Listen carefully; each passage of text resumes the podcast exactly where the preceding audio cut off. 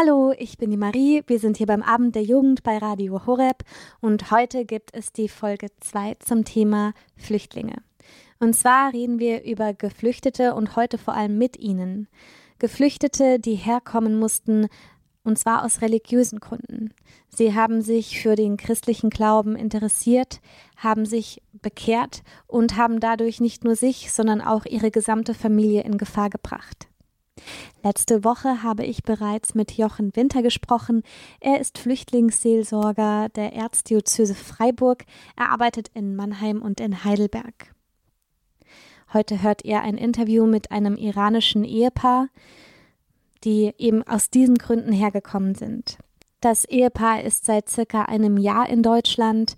Die Fragen haben sie versucht, so gut es geht, auf Deutsch zu beantworten. Es sind hier und da vielleicht mal ein paar englische Worte mit drin, aber man kann es trotzdem verstehen, wenn man genau zuhört. Jochen Winter hat sie zu unserem Interviewtermin mitgebracht. Er hat sie längere Zeit begleitet und wird sie jetzt gleich für uns nochmal kurz vorstellen. Dann hören wir das Interview und danach hören wir nochmal einen ganz kurzen Ausschnitt aus Jochens Interview für alle, die es vielleicht letzte Woche verpasst haben.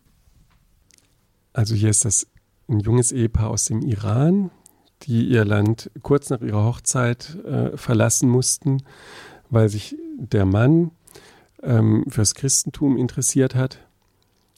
Und dann mussten sie eben von heute auf morgen aus dem Iran fliehen und sind jetzt schon circa ein Jahr in Deutschland. Ich habe sie kennengelernt in Heidelberg im Aufnahmezentrum und habe dann mit dem Mann angefangen, ihn auf die Taufe äh, vorzubereiten. Und er wurde dann in einer äh, Freikirche getauft.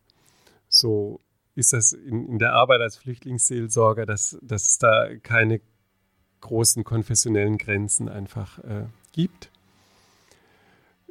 Seine Frau ähm, ist, hat gesagt, sie braucht dann noch etwas Zeit. Sie ist noch nicht so weit. Sie möchte sich äh, erst die einzelnen Konfessionen auch anschauen und dann entscheiden, ob das äh, Christentum oder äh, überhaupt eine Konfession dann was äh, für sie sein könnte.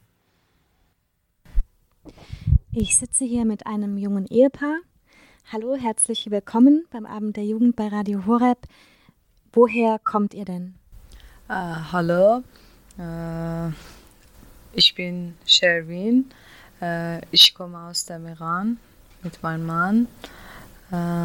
und wir sind in Deutschland fast ein Jahr. Und warum seid ihr nach Deutschland gekommen? weil mein Mann wechselt äh, seine Religion, äh, Muslim to Christ, Christian. Äh, und äh, wir mussten hm, verlieren und leben meine Heimat, meine Heimat. Und was bedeutet es euch, dass ihr hier euren Glauben frei leben könnt?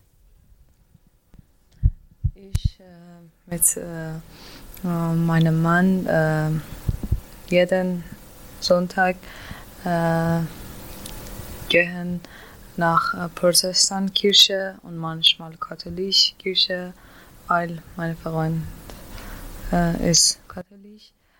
Und ähm, was macht den christlichen Glauben für euch besonders? Also warum habt ihr euch für den christlichen Glauben entschieden?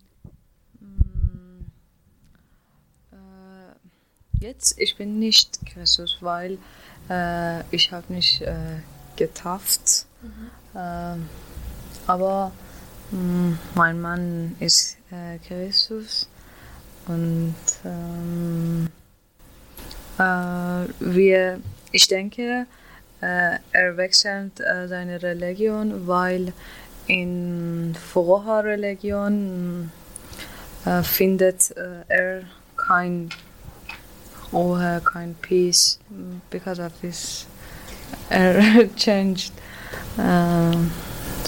religion قسل تعمیدم خیلی خوب بود. توی کلیسای لایف چرچ برگزار شد. و به اصطلاح اون احساس خیلی خوبی که می‌خواستم به من داد و تازه تونستم حس آزادی رو بفهمم و بدون ترس و استرس تونستم اون چیزی که میخوام رو بهش برسم Seine Tafeln war sehr, sehr gut, weil er findet in Christusreligion alles Ruhe, keine Stress, keine Muster und in Life Church ein Jahr vorher, fast ein Jahr vorher, in Life Church. Er hat getauft. بعد از گرفتن قسل تعمید تازه احساس کردم که یک انسان پاک و بهتری شدم و می‌تونم با آزادی کامل به اون چیزی که اعتقاد دارم برم دنبالش و دنبال کنم چون این آزادی در ایران نداشتیم و همیشه با ترس و استرس بعد به دنبال خواسته هامون می‌رفتیم äh, nachdem seine Tafeln. Äh, er wird besser gefühlt, äh, weil äh, in Iran immer haben wir Angst und Stress. Äh, aber nach dem Tafeln äh, er gefühlt keine Stress und wirklich besser Menschen als vorher. Er denk, denkt in Christus Religion, er kann finden viele freundliche Freunde, Freundin oder Freunde und das ist sehr, sehr gut für ihn und er findet, Gott ist in sein Herz nach dem Christusreligion und in äh, sein Leben. Danke. Sehr schön, danke schön. Danke fürs Teilen. Das war das Interview mit dem jungen Ehepaar aus dem Iran. Die beiden mussten ihre Heimat verlassen, weil sich der Mann fürs Christentum interessiert hat und inzwischen auch getauft ist. Vielen Dank für die beiden, dass sie sich die Zeit genommen haben. Sie haben natürlich versucht, so gut es geht, auf Deutsch und Englisch zu antworten, was natürlich auch nicht immer so leicht ist. Vielen Dank dafür. Jetzt nochmal einen kurzen Ausschnitt aus dem Interview mit Jochen. Ich habe ihn gefragt, ob seine Arbeit als Flüchtlingsseelsorger etwas für ihn damit zu tun hat, dass er Christ ist. Wie steht das in Verbindung und welche Bedeutung hat das Christsein für seine Arbeit? Also auf jeden Fall hat es für mich sehr viel das Christentum mit der Hilfe für die, für die Armen und Ausgegrenzten und mit der Hilfe für die Flüchtlinge zu tun. Ähm, Jesus war selber auch äh, Flüchtling und wer weiß, was passiert wäre, wenn er nicht aufgenommen wäre in, in Ägypten. Hätte die Geschichte ganz anders ausgehen können, wenn die dort erst gefragt hätten nach ähm, Reisepass oder ähm, nach einer Aufenthaltserlaubnis oder ob er illegal über die Grenze gekommen ist mit seiner Mutter und seinem äh, Stiefvater oder so.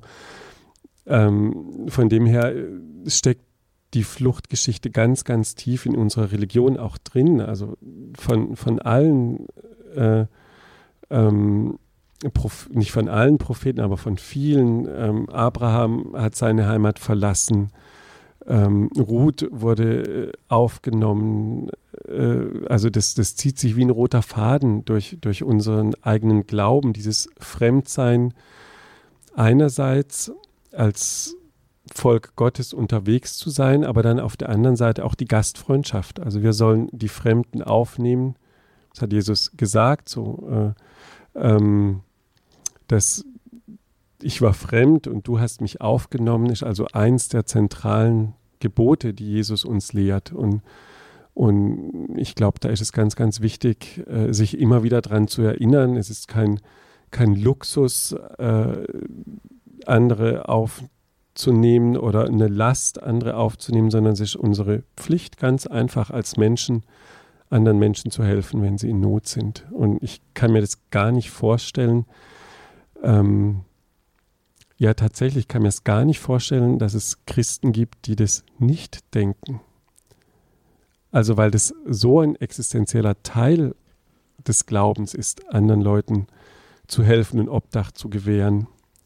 Hätte, sehe ich gar keine andere Möglichkeit. Das war Jochen Winter. Er ist Flüchtlingsseelsorger in Mannheim und Heidelberg.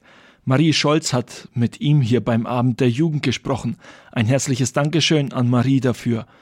Mein Name ist Nikolaus Albert und beim Abend der Jugend hier bei Radio Horeb hören wir gleich Pater Isaiah, der zu den Franziskanern der Erneuerung in den USA gehört und da ein neues Album rausgebracht hat. Wie die Musik auf seinem Album Poco a Poco klingt, könnt ihr jetzt hier beim Abend der Jugend auf Radio Horeb hören. Hier ist der Song Come Follow Me von Pater Isaiah.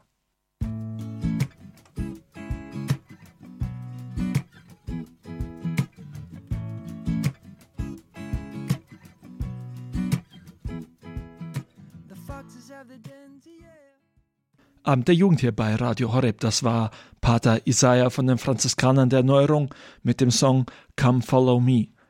Er macht neben seinem Leben als Franziskaner Musik und ich finde, man kann es gute Laune Musik nennen, die auch noch dazu, dazu gute christliche Texte hat.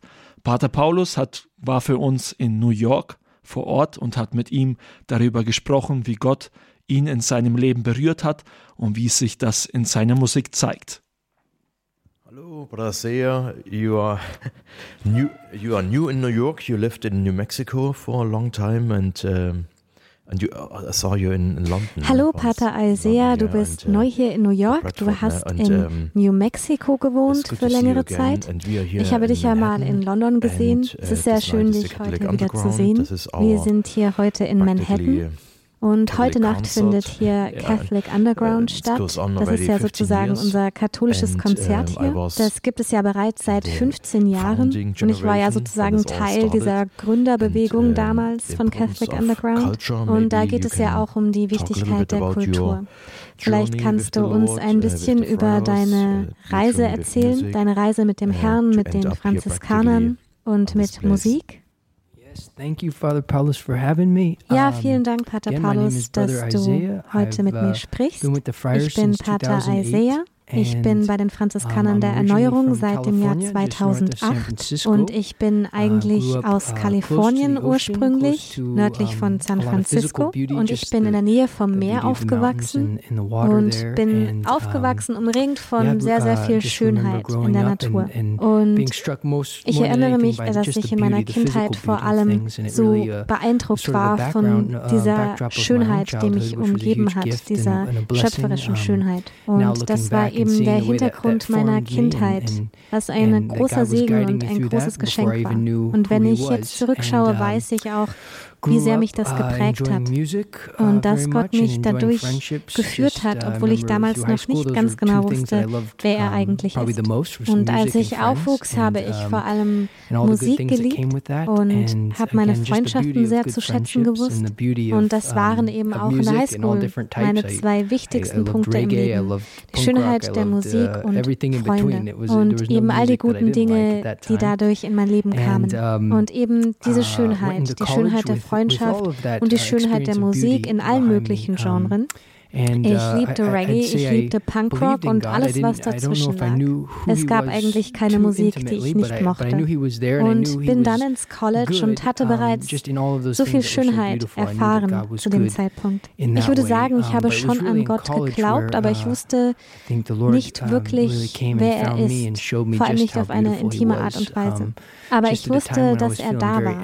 Und ich wusste, dass er gut ist. Und ich wusste, dass er eben in all dieser Schönheit, ich erfahren hatte, war. Und es war eben wirklich im College, dass der Herr zu mir kam und mich gefunden hat und mir gezeigt hat, wie schön er wirklich ist. Das war zu einer Zeit, zu der ich mich sehr leer gefühlt habe. Ich war zwar schon umgeben von uh, guten Leuten, fühlte mich aber alleine. Und ich wusste nicht wirklich, woher das kam oder wohin ich mich wenden könnte. Und der Herr kam zu mir und hat mich gefunden. Ich erinnere mich, dass ich in einer stillen Kapelle saß und habe nach Gott gerufen und habe um Hilfe gebeten. Und er kam in einem sehr ruhigen, stillen Weg zu mir, und zwar im Frieden. Und es gab schon einen leichten Geschmack dieses Friedens, zum Beispiel in der Schönheit des Meeres oder ein bisschen in der Musik, die ich geliebt habe oder auch in den Freundschaften. Aber zum ersten Mal hatte ich das Gefühl, dass ich wirklich die Quelle und den Ursprung dieser Schönheit gefunden hatte und die Quelle des Friedens und von jedem guten Ding, was mich umgeben hat seit meiner Kindheit.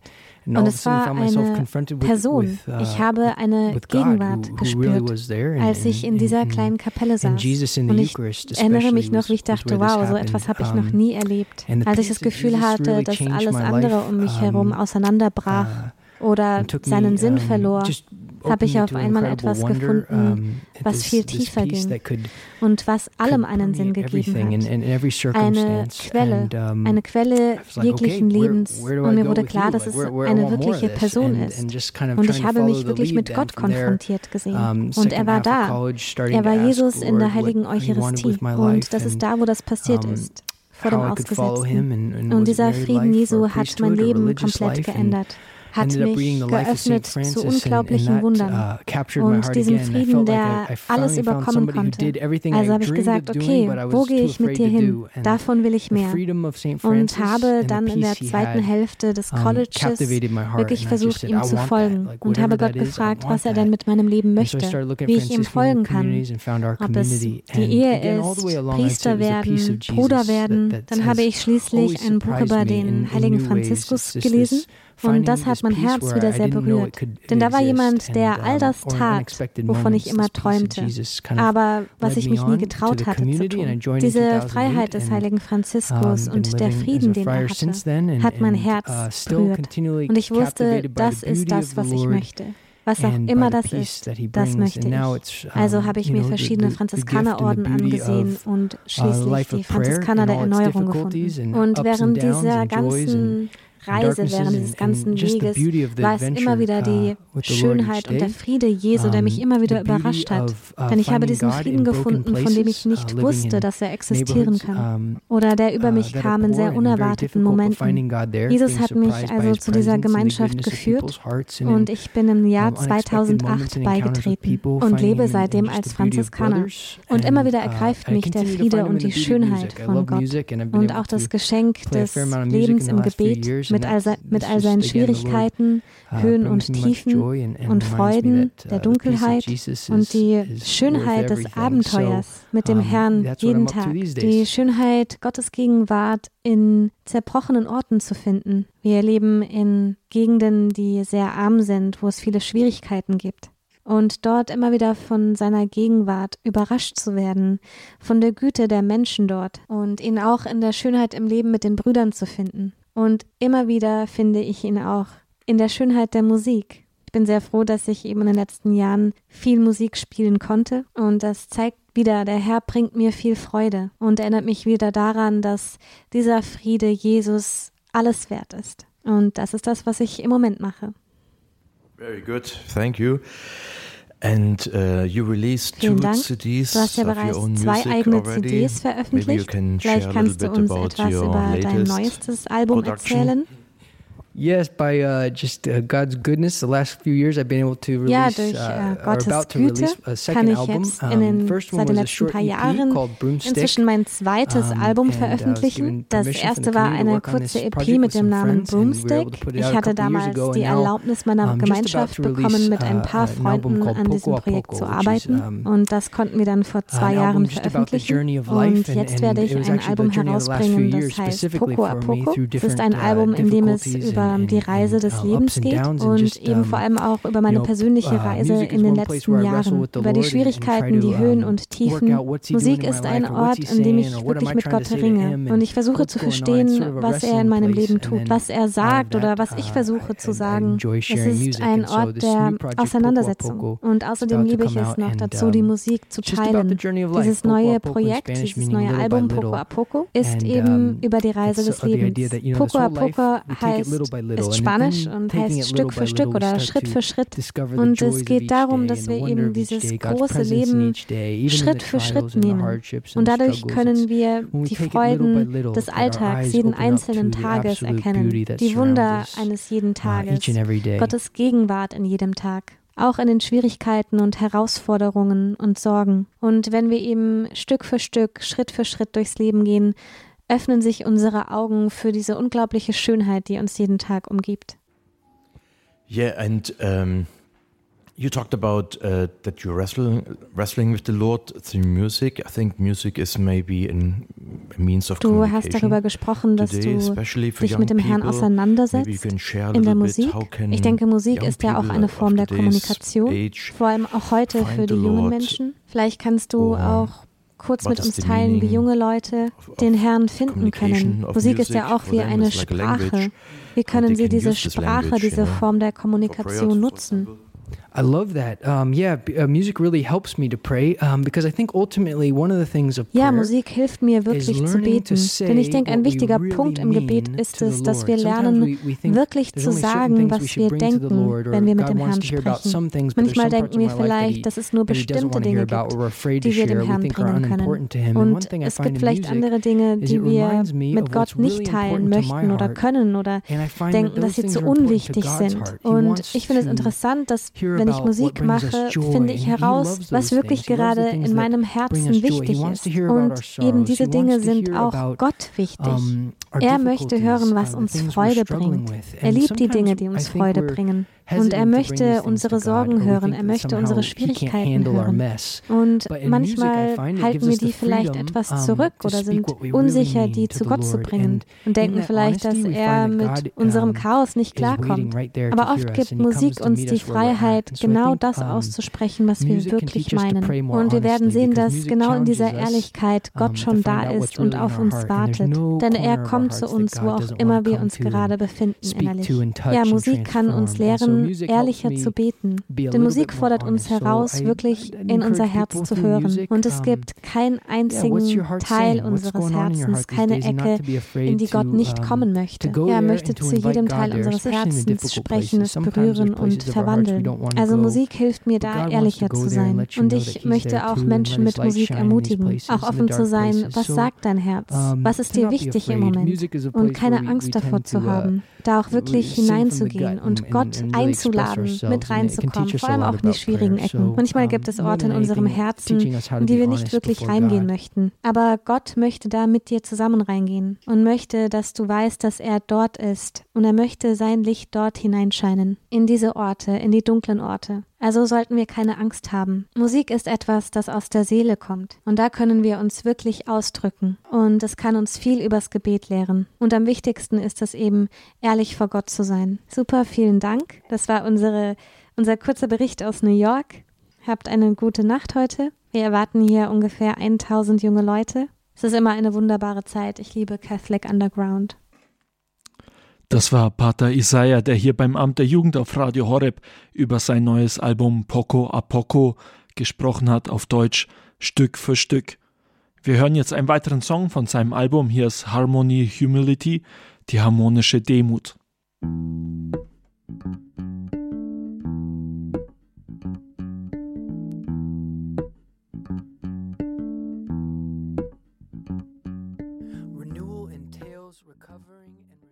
Das war Brother Isaiah mit dem Song Harmony, Humility, ein Lied, das über die Schöpfung geht, ein Aufruf, die mit der Schöpfung gut umzugehen. Ihr habt dieses Lied hier beim Abend der Jugend gehört auf Radio Horeb, dazu auch ein Interview. Dieses Interview könnt ihr übrigens auch nochmal nachhören bei www.horeb.org.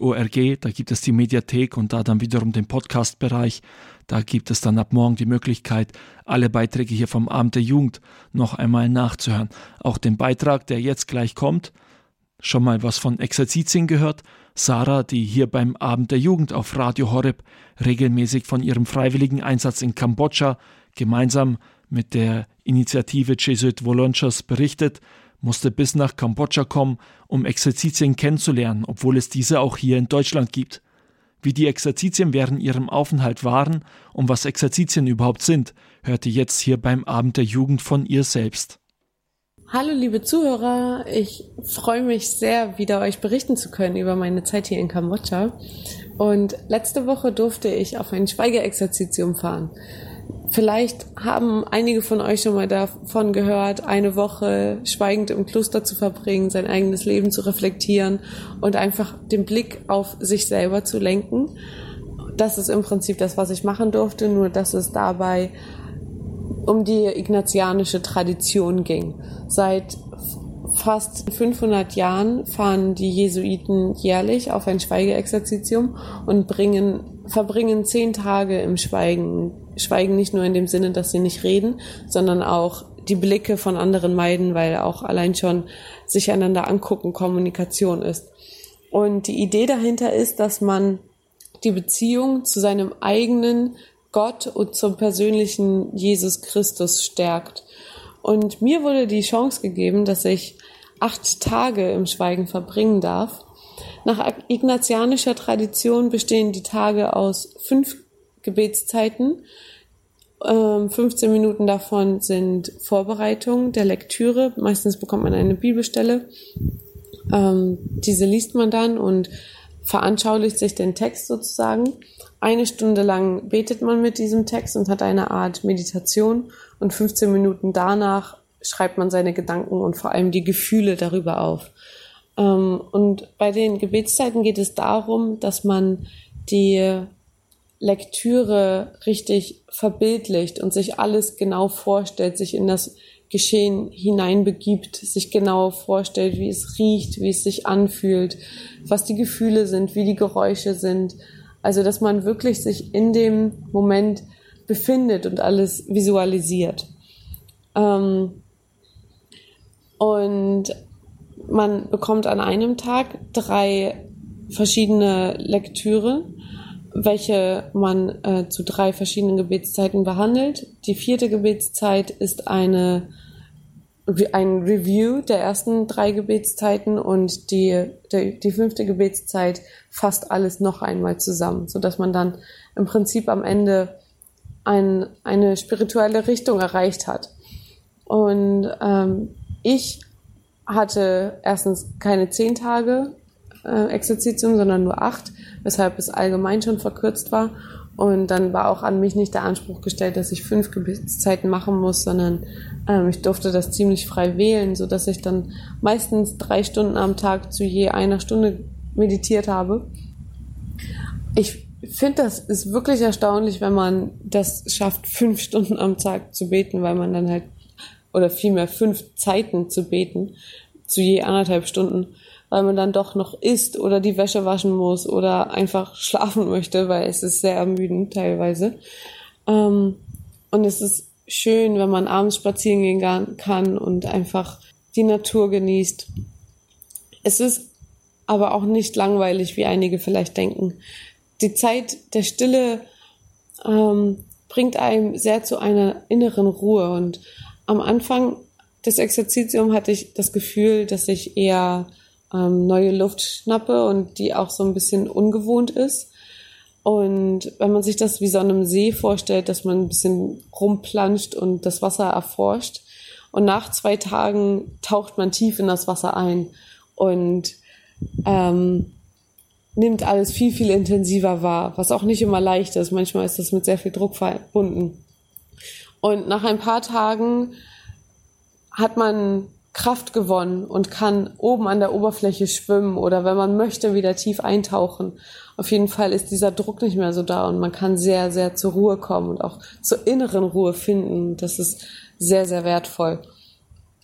Am Ende des Exerzitiums hat mein äh, Jesuitenvater mir gesagt, dass meine Aufgabe jetzt wäre, meine innere Ruhe zu bewahren und die zu jeder Zeit zu finden und dass ich sie auch finden kann, wenn ich im Bus sitze oder ähm, mit den Students meine Zeit verbringe. Es ist, ähm, ähm, es ist im Prinzip nur eine Kontrolle, dass man, ja, dass man sich nicht in zu sehr Stress begibt. Und da war das Exerzitium wirklich sehr, sehr gut, um das zu reflektieren, was ich noch viel mehr bestaune, dass einige Menschen diese innere Ruhe haben, ohne dass sie Exerzitien brauchen. Zum Beispiel ein äh, ein Großvater von, der Großvater von einer kambodschanischen Schwester von mir, ist über 70 Jahre alt und arbeitet immer noch auf dem Reisfeld, weil er seine Familie unterstützen muss. Wenn ich mich aber mit ihm unterhalte, ist er so ein herzenslieber Mensch und ganz ruhig, er spricht ruhig, er bewegt sich nicht hektisch, auch wenn es ihm teilweise nicht gut geht. Und er war nie auf einem Exerzitium. Und deswegen, ähm, ich finde es sehr erstaunlich, wenn Menschen erstens die Exerzitien mit fünf Gebetszeiten zu anderthalb Stunden äh, meistern können. Und zweitens, wenn Menschen eine innere Ruhe finden, ohne dass sie auf solchen Exerzitien waren. Ähm, ich finde es schön zu erfahren, dass es die Menschen überall auf der Welt gibt. Denn die Exerzitien kann man nicht nur in Kambodscha machen oder in Deutschland. Und es gibt nicht nur Menschen, die die innere Ruhe hier in Kambodscha in sich tragen, sondern auch in Deutschland finden Menschen täglich die Zeit, mit Ruhe durchs Leben zu finden. Und solange man sich selber nicht immer zu sehr stresst, denke ich, ist es ein guter Weg zu leben. Und das habe ich besonders auf dem Exerzitium gelernt. Ich wünsche euch allen, dass ihr vor allem jetzt in der Weihnachtszeit sehr die Ruhe findet, weil es manchmal doch sehr hektisch ist. Hier überhaupt nicht. Es ist nicht wirklich Weihnachtsgefühl hier. Wir werden nur in der Community eine Weihnachtsfeier haben mit ähm, Abendessen. Aber Großweihnachtsstimmung kommt nicht auf. Also esst alle genügend Stollen für mich mit und trinken Glas Glühwein. Ähm, das ist eine sehr, sehr, sehr besondere Zeit, die wir haben. Insofern viele, viele Grüße aus Kambodscha. Das war Sarah, sie kommt aus Hamburg, verbringt zurzeit ein freiwilliges soziales Jahr in Kambodscha mit der Initiative Jesuit Volunteers und berichtet hier beim Abend der Jugend regelmäßig über ihre Erfahrungen in Kambodscha. Für euch gibt's jetzt wieder die besten christlichen Songs. Wir hören die New Life Community Church mit dem Song Mary Did You Know?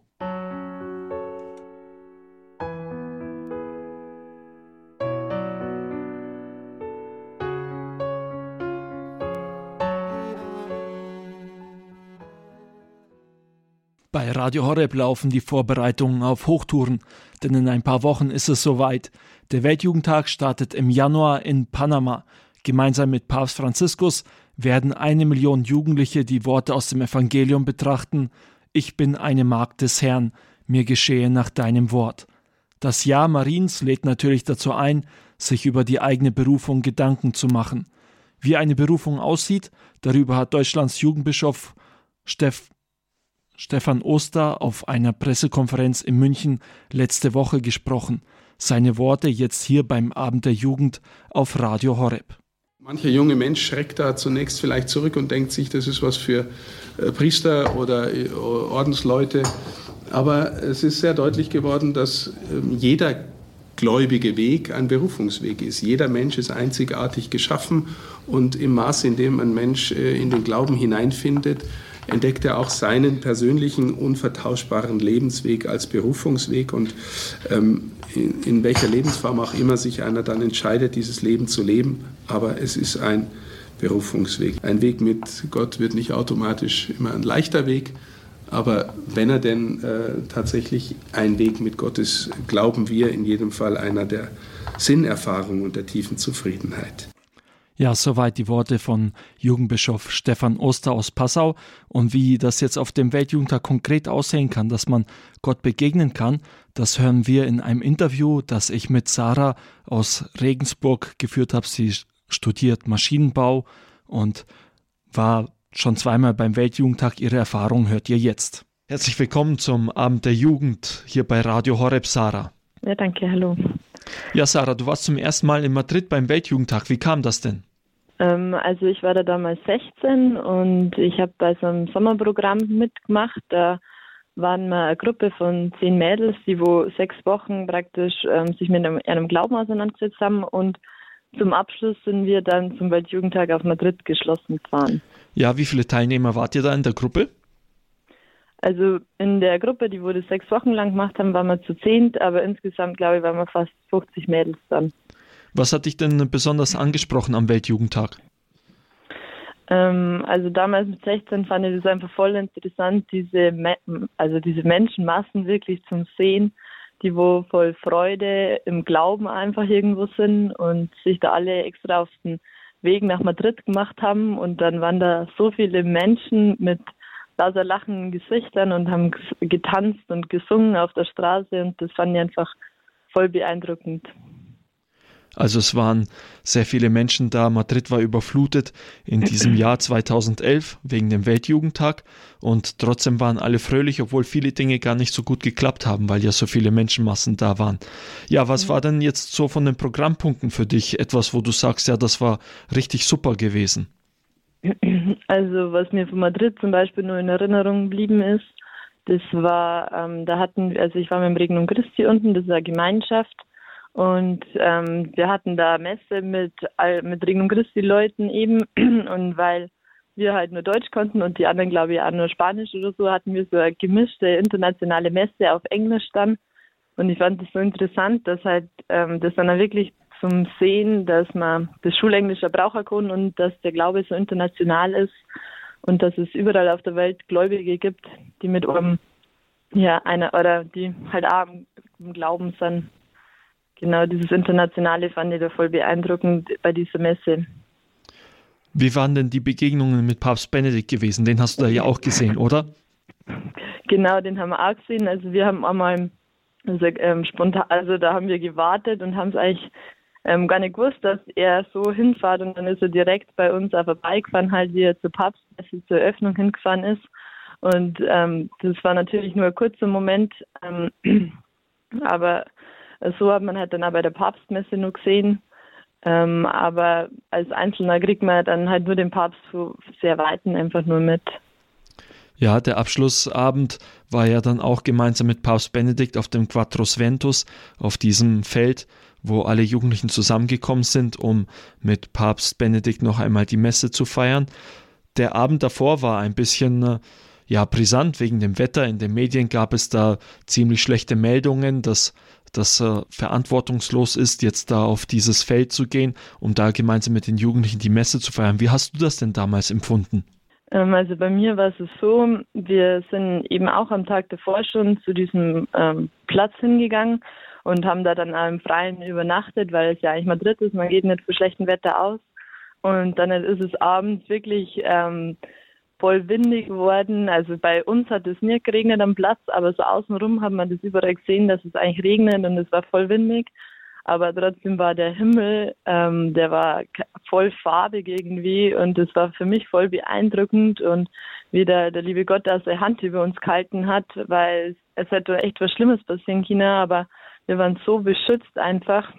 Und ich fand es also voll gewaltig, irgendwo diese Größe Gott zu sehen. Und dann halt aber trotzdem, dass er auf uns aufpasst und uns nichts passiert. Ähm, und ich war dann halt auch, da waren überall auf dem Platz waren so Anbetungskapellen aufgebaut. Und in so eine bin ich dann reingegangen und da wurde dann der Rosenkranz auf Spanisch gebetet. Und ein bisschen habe ich ihn kannt und dann habe ich da einfach mitgebetet. Und das war für mich irgendwie so schön, ähm, wie man das praktisch ja im Glauben dann einfach tragen kann und keine Angst haben muss. Du bist ja nicht nur in Madrid auf dem Weltjugendtag gewesen, sondern dann auch einige Jahre später nochmal in Krakau dabei gewesen. Was hat bei dir dazu geführt, dass du dich entschieden hast, noch einmal zum Weltjugendtag zu fahren? Ähm, also zum einen natürlich die Nähe, dass wir nach Krakau ja nicht lang fahren müssen. Und zum anderen ähm, wollte das, also ich habe es in Krakau wieder erlebt, diese Jugendlichen, die auf der Straße sind, alle im gleichen Alter. Ähm, das hat mir einfach wieder bewegt. Und natürlich ist es auch immer als, als Katholik eine schöne Gelegenheit, den Papst zu treffen. Was ist denn äh, von dem Weltjugendtag in Krakau bei dir hängen geblieben? Ähm, also das Motto war ja Selig die Barmherzigen. Da hat es ja dieses Lied gegeben, dieses Selig die Barmherzigen und das ist mir immer nur im Kopf und das hat mir Wochen danach noch begleitet, weil das da so ein schönes Lied ist ähm, und auch so aussagekräftig ist. Und äh, wenn ich das immer wieder oder wenn ich das ja heute noch höre, dann hat, erinnert mich das immer wieder an Krakau und die Erlebnisse, was wir dort gehabt haben. Das war die Hymne zum Weltjugendtag in Krakau, Selig die Barmherzigen, der Weltjugendtag in Krakau in Polen. Und so wollen wir jetzt hier beim Abend der Jugend dieses Lied auch noch einmal anhören, auf Polnisch. Dieses Mal Selig die Barmherzigen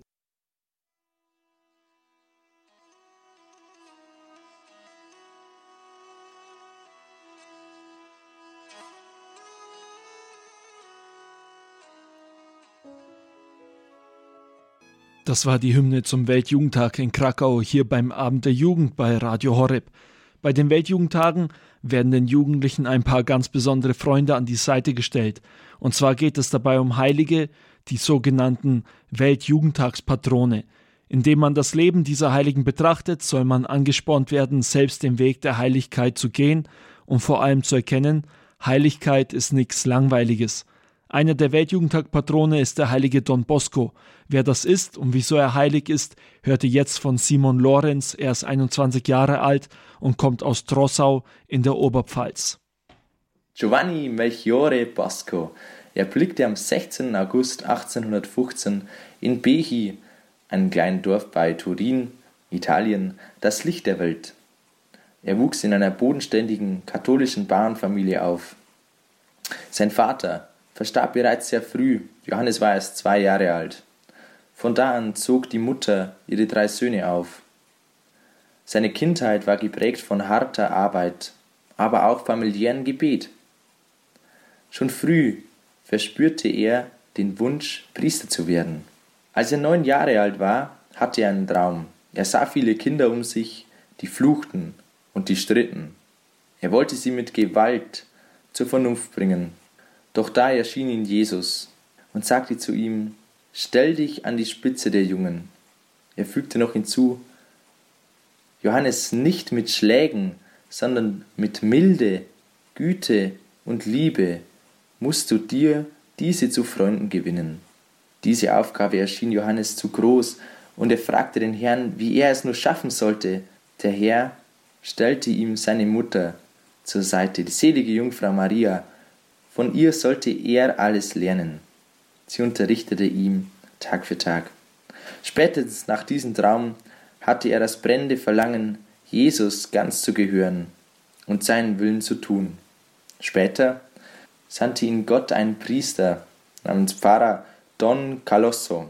Bei ihm lernte er Latein, Italienisch und das Schreiben und das Lesen.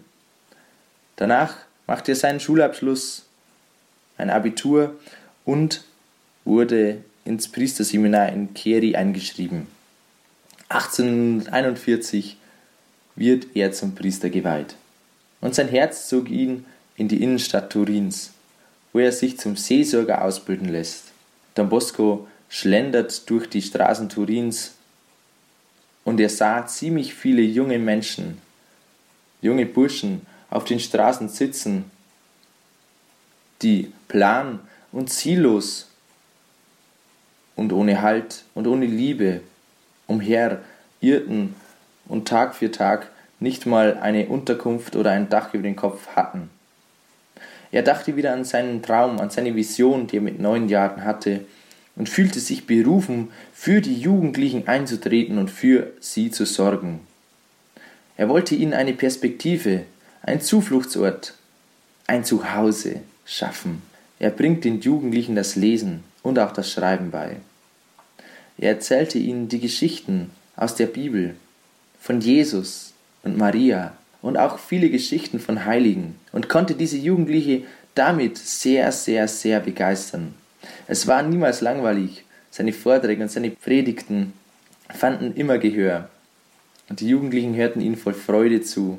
Durch göttliche Fügung wurde ihm ein Haus, das er Oratorium nannte, geschenkt. Dort wohnte er mit den jungen Burschen. Er zeigte den jungen, den jungen Burschen, wie man einen Beruf erlernte, was nötig ist, was man braucht im Leben. Aber vor allem zeigte ihnen auch das Heil der Seele durch Katechismusstunden, durch jeden Tag Beten des Rosenkranzes und durch Feiern der Heiligen Messe. Ihr findet das langweilig? Das war früher gar nicht langweilig. Die jungen Leute, sie freuten sich, bei Don Bosco leben zu können. Später holte er auch seine Mutter ins Oratorium. Sie kochte dann immer für die jungen Burschen. Am 18. Dezember 1859 gründete er die Gesellschaft des heiligen Franz von Sales, die Salesianer Don Boscos, sind geboren. Am 31. Januar 1888 stirbt Don Bosco in Anwesenheit seiner jungen Freunde, die nun schon etwas älter sind. Viele von ihnen sind schon Priester, manche haben auch schon eine feste Ehe, eine Familie mit Kindern. Dieser Don Bosco ist wirklich sehr, sehr, sehr zu beneiden.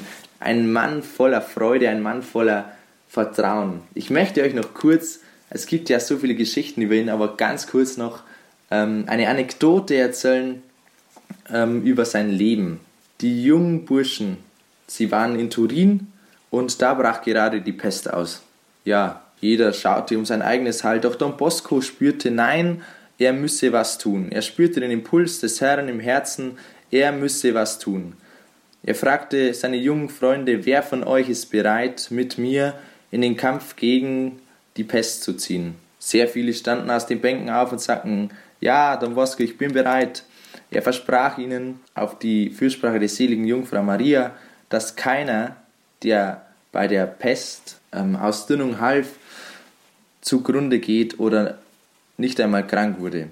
So geschah es auch. Die jungen Leute halfen Don Bosco, die Stadt wurde wieder rein und die Pest war fort. Und keiner der jungen Leute wurde krank. Ja, was kann man von Don Bosco lernen? Don Bosco war ein Mann, der auf Gott vertraute. Ein Mann, der seinen Nächsten half, der in seinen Nächsten Christus sah, der mit seinen Nächsten lebte und sich freute. Zum Schluss möchte ich euch noch ein kleines Zitat mitgeben von Don Bosco. Das Beste, was wir auf der Welt tun können, ist Gutes tun, fröhlich sein und die Spatzen pfeifen lassen. In diesem Sinne, Gottes Segen euch. Das war Simon Lorenz aus Trossau in der Oberpfalz, der euch hier beim Abend der Jugend den heiligen Don Bosco vorgestellt hat. Der heilige Don Bosco wird Weltjugendtagspatron sein, ein Patron für die Jugendlichen, die zum Weltjugendtag nach Panama fahren werden, der in ein paar Wochen im Januar stattfinden wird.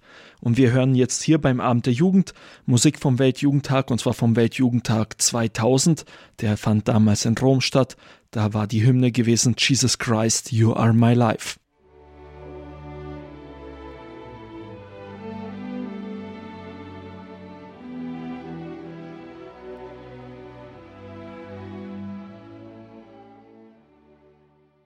Das war die Weltjugendtagshymne vom Weltjugendtag in Rom, der im Jahr 2000 stattfand. Jesus Christ, You Are My Life. Und mit dem Thema Weltjugendtag machen wir jetzt auch direkt weiter. Ihr hört jetzt Pfarrer Martin Seefried. Er ist Dekanatsjugendseelsorger für das Dekanat Weißenburg-Wemding im Bistum Eichstätt. Und er stellt euch jetzt den Weltjugendtag in Madrid vor, der im Jahr 2011 war, erzählt euch, was es da Besonderes gab. Willkommen zum elften Teil der Serie Geschichte der Weltjugendtage auf dem Weg nach Panama. Unter dem Motto In Christus verwurzelt und auf ihn gegründet, fest im Glauben, fand der elfte große Weltjugendtag 2011 in Madrid statt. Die Absicht des Weltjugendtags war die Stärkung des Glaubens auf dem alten Kontinent. Bei diesem zugleich letzten Treffen von Papst Benedikt mit der Jugend wurde klar, dass Europa das Zeugnis des Glaubens braucht. Haltet Christus vor euch selbst nicht fest, appellierte der Papst. Gebt die Freude eures Glaubens anderen weiter. Wieder auf dem alten Kontinent konnte man den Weltjugendtag mit Bussen erreichen. Das taten viele und so waren wir aus Deutschland mit großer Zahl dabei. Dabei fiel mir zum ersten Mal auf, dass es unterschiedliche Ebenen gibt, auf denen man den Weltjugendtag erleben kann. Es hängt an der Pilgergruppe, in welche Katechese sie geht, ob sie während der Woche eine eucharistische Anbetung besucht. Es rentiert sich, auch nach so langer Zeit, 1984 war das erste Jugendtreffen, beim Weltjugendtag dorthin zu gehen, wo die sind, die von Anfang an dabei waren und das Charisma des Weltjugendtags geprägt haben, die geistlichen Gemeinschaften. Beim Berufungstreffen des neokatechumenalen Wegs am Ende des Weltjugendtags nahmen 200.000 Leute teil. Während des Treffens wandte sich Kiko Aguello an die Jugendlichen. Wenn jemand von euch Brüdern und Schwestern fühlt, dass Gott ihn ruft, sein Leben für Christus zu geben, stehe er auf. Es standen 5000 Jungen und 3000 Mädchen auf und näherten sich den Bischöfen für einen Segen auf ihrem Berufungsweg. Die Hymne Stark im Glauben, Firmes en la Fe, erlangte eine besondere Bedeutung. Nach einer Woche sengender Hitze zog am Samstagabend Wolken auf und der Wind begann gefährlich stark zu wehen. Nach Einbruch der Dunkelheit unterbrach ein schweres Unwetter die Jugendvigil, zu welcher sich fast zwei Millionen Weltjugendtagspilger mit Papst Benedikt auf dem Madrider Flughafengelände versammelt hatten. Der Anfang konnte noch programmgemäß und stimmungsvoll durchgeführt werden. Auch konnten noch Jugendliche aus verschiedenen Teilen der Welt ihre beeindruckenden Worte des Glaubenszeugnisses an den Papst richten. Doch Papst Benedikt selbst wurde bei seiner Predigt nach wenigen Sätzen durch das Unwetter unterbrochen. Lauter Donner rollte über den Platz, Sturm zerrte am Bühnenaufbau und der Starkregen durchnässte die jungen Pilger in kürzester Zeit bis auf die Haut. Benedikt XVI. unterbrach seine Ansprache und wartete, bis das Schlimmste vorüber war. Zeitweise verschwand der Papst nahezu hinter den vielen Regenschirmen, mit denen man ihn notdürftig zu schützen suchte. Die Weltjugendtagspilger ließen sich davon ihre Stimmung nicht verderben. Im Gegenteil, nach der Madrider Gluthitze der letzten Tage setzte die Abkühlung von oben neue Kräfte frei, und überall waren pitschnasse Jugendliche zu sehen, welche jubelten und sangen. Als das Schlimmste vorüber war, konnte die Vigil verkürzt fortgeführt werden. Nur der zerzauste Papst musste erst einmal seine Brille putzen. Und die Predigt? Vielleicht hielt an diesem Abend Gott selbst die Predigt. Denn dann geschah das wirklich Erstaunliche. In der eucharistischen Anbetung senkte sich gesammelte Stille über den ganzen Platz. Die Jugendlichen knieten nieder, manche mitten im Schlamm. Zwei Millionen Menschen ehrten Jesus Christus, der im Altarsakrament gegenwärtig war. Konzentriert wirken die Jugendlichen, als sie der Papst dem heiligsten Herzen Jesu weihte. Man fragte sich unwillkürlich, haben sich die Jugendlichen beeindrucken lassen von der Deutlichkeit der Mahnung, dass nicht alles im Leben planbar ist, sondern dass es Kräfte gibt, welche die eigenen Pläne durchkreuzen können, und dass es dann gut ist, wenn man weiß, woran man sich festgemacht hat, nämlich am Glauben an Jesus Christus, wozu das Weltjugendtagsmotto und das Lied stark im Glauben aufrief.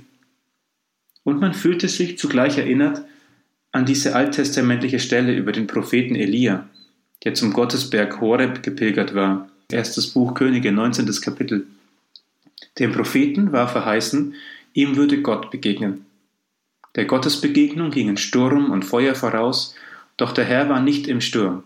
Hier heißt es in der biblischen Erzählung. Danach aber hörte Elia ein sanftes, leises Säuseln, und der Prophet wusste, hier ist der Herr. Bei der Jugendvigil waren diese durchnässten Jugendlichen, welche vor Christus ehrfürchtig knieten, die Propheten. Und es gab auch das sanfte Säuseln. Wir blieben nämlich nicht nass. Der Boden war noch so warm, dass wir bald schon tatsächlich den sanften, warmen Dunst, den Wind spüren konnten, der vom Boden aufstieg und uns einigermaßen trocknete.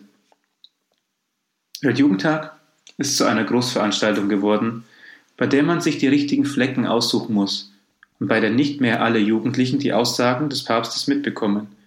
Aber Gott segnet diese Veranstaltungen und es gibt immer wieder die Erfahrungen und Erlebnisse, die man ein Leben lang nicht vergisst. Das war Pfarrer Martin Seefried, der euch hier beim Abend der Jugend auf Radio Horeb, dem Weltjugendtag, vorgestellt hat, der im Jahr 2011 in Madrid stand, stattfand. Wir hören jetzt die Hymne, die in diesem Jahr gesungen wurde, und zwar Firmes en la Fe, Steh fest im Glauben.